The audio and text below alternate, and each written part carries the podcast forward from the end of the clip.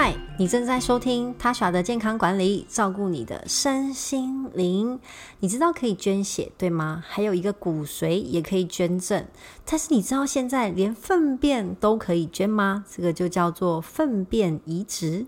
在提到这个之前，你要先知道林口长庚纪念医院有一个微菌治疗中心。那里有设置一个叫做粪便银行，用来提供健康的微菌虫给发炎性肠道疾病的患者做粪便移植。目前已经治疗超过一百名的病人，帮助他们恢复健康的肠道。虽然听起来很奇怪，无法想象，但其实这个世界上有很多人受到感染严重而疯狂腹泻的困扰。所以有九个族群呢，特别容易有这样的情况发生。第一个，长期使用抗生素的患者；第二个，六十五岁以上的长者；第三，癌症患者，而且正在接受治疗的人；第四是发炎型肠道的疾病，像是克隆氏症啊，或是溃疡型的大肠炎啊，或是艾滋病患者，他的免疫力很低弱，所以特别容易被感染，或是。近期有住院待过养护机构的患者，或是器官移植者，以及使用类固醇或免疫治疗药物的人，这些人都特别容易受到这个呃困难梭菌的感染。这个困难梭菌呢，嗯啊，细菌分成非常多种，有好的跟坏的。那困难梭菌呢，是一个非常难治疗的呃一种菌虫，它让呢患者会疯狂的腹泻。然后肚子会痛、发烧、恶心、呕吐，食欲也会变差，非常的有苦难言呐、那呃，常跟医师李伯贤医师表示说，困难梭菌在上述的容易感染的九大族群当中，每一万人里面呢，每一天会有大概。一到七个人会发生类似这样的状况，但若是真的不幸感染了的话呢，嗯，还会复发哦，复发率高达二到六成，甚至呢，呃，严重的人啊，死亡率、住院死亡率也高达了百分之二十五。那因为它会不断反复的腹泻啊，很难进食，所以整个营养就会失调，必须要靠点滴注射营养。接受抗生素治疗虽然有效，但是重点是它有可能会再复发，而且长期反复的用抗生素治疗也可能会引发其他的副作用。好，所以在这个微菌丛植入治疗出现之前，常常就因为反复性、反复感染性很高，或是它真的非常难治疗，所以就导致这个患患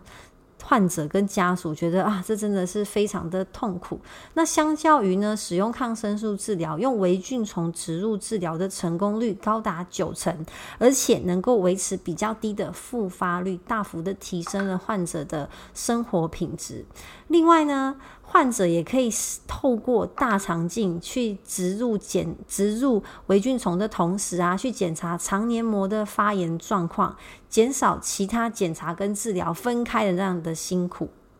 所以不知道这边有没有人也是受到疯狂腹泻，或是曾经感染过困难梭菌的？这边有个例子呢，是林口长庚提供的，就一位女士呢，她因为啊严重腹泻，几乎无法进食，所以住院期间呢，只能用点滴营养针来维持她的身体所需，不得不暂时的延后她的化疗。好，虽然她有口服抗生素治疗，但是一直都没有太好的改善，那一直拉肚子，其实那个肠胃道是非常非常难受的。那可是，如果你一直延后化疗，可能癌细胞又会疯狂的延伸嘛。所以，当然医院就希望，嗯，这个患者可以赶快的再恢复化疗。但是在一直拉肚子这么严重的情况之下，营养不足的情况之下，其实他身体没有足够的能量去支持他继续化疗。所以后来就接受了微菌虫的植入治疗。好，治疗完之后呢，嗯。手术隔天有稍微再拉一次肚子，第二天之后就几乎是痊愈了。但他前面用抗生素治疗治疗是煎熬了大概一个多月，所以长庚医院体系呢，从二零一七年进行这个微菌丛植入治疗，好到现在已经一段时间了。病人的年龄从三岁到九十九岁，这个成功率都蛮高的，提供给大家做参考。那这个。维俊银行就刚刚前面提到的粪便银行，到底是怎么样去建立这个银行的？很像那个捐血银行，但第一个捐捐赠，如果病患需要的话，通常一定会先找啊、病人的亲属。第二，如果真的不够，就是要在网络上宣传啊，征求一些呃健康的人来做捐赠，因为。不要想说哦，我只是捐赠一个粪便，好像我每天都会产生，我就随便捐嘛。其实不是这样的，因为捐赠者必须要完全通过血液、粪便啊、病毒、寄生虫、抗药性细菌、免疫疾病等等的问卷，高达五十项，将近五十项的高规格检查。那筛选合格的粪便呢，会在三个月内去进行呢。纯化，把它的里面的微菌从好的细菌给分离出来，然后再妥善的冷冻储存，在需要的时候解冻做植入。我觉得我看到这个时候，觉得好像那个捐精跟捐卵哦，哇，这个层层的把关也是很不容易。那我们现在平常讲说，嗯，你有你有呃一些呃吃感冒药的习惯啊，或是嗯有一些感染，像我最近就长了一颗钉子，那我前阵子牙痛。都有用到抗生素，所以我的粪便可能就不太合格。你必须要真的非常健康，你的肠道非常的健康，你才可以符合这个呃捐赠的标准。我看他的，我看他的捐赠的数值啊，是真的很很不容易的。所以如果你够年轻，你也想要呃去尽一份力的话，可以搜寻一些相关的资料，看你能不能够增。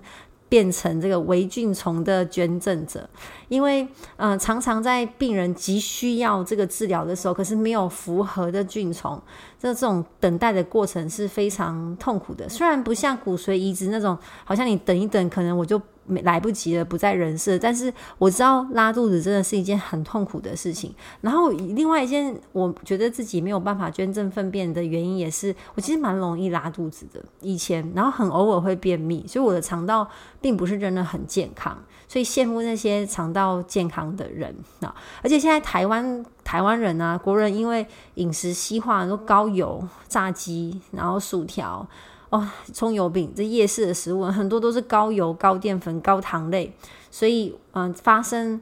发炎性肠道的疾病其实是盛行率是大增的。然后跟以前比起来，过去十年内这个肠道发炎的状况是上升了六倍。主要原因就是我们的饮食造成肠道菌丛的改变，然后也让我们的免疫力下降。而且，如果真的有确诊过的话，你的免疫力可能也会比一般人再差一点点。那如果没有好好的睡眠跟运动的话，免疫力又再差一点，就是一直不断的被扣分，所以就有可能会遭到困难梭菌的感染。好所以呼吁大家均衡饮食，养好你的好菌。如果有益生菌，你愿意吃的话，我觉得吃益生菌养肠道也是很好的。那如果真的在必须要治疗的时候呢，选择适合自己治疗的方式，让你的肠道健康。因为肠道呢，啊，也代表了我们的免疫力，也才可以帮助你好好的去消化你每天吃的美食，不枉费我们花这么多心力跟时间去吃美食嘛。但希望把这些营养都可以留下来，这都取决于你有一个好的肠胃道。而且我觉得，嗯，如果要出去玩，像最近就大家应该安排一些假期嘛，要出去玩的时候呢，肠道不好真的很痛苦诶，不管你是便秘。还是拉肚子，好像你每次去一个景点，你其实除了看美景跟吃美食之外，第三件事情就是找厕所。所以我觉得有一个良好的肠胃道真的是太重要的。好，所以跟大家分享这个我觉得很有趣的啊粪便银行，希望大家都不要用到。但如果你真的有困难的话呢，啊欢迎去搜寻相关的资料。以上就是我今天的分享，谢谢大家，下一集见，拜拜。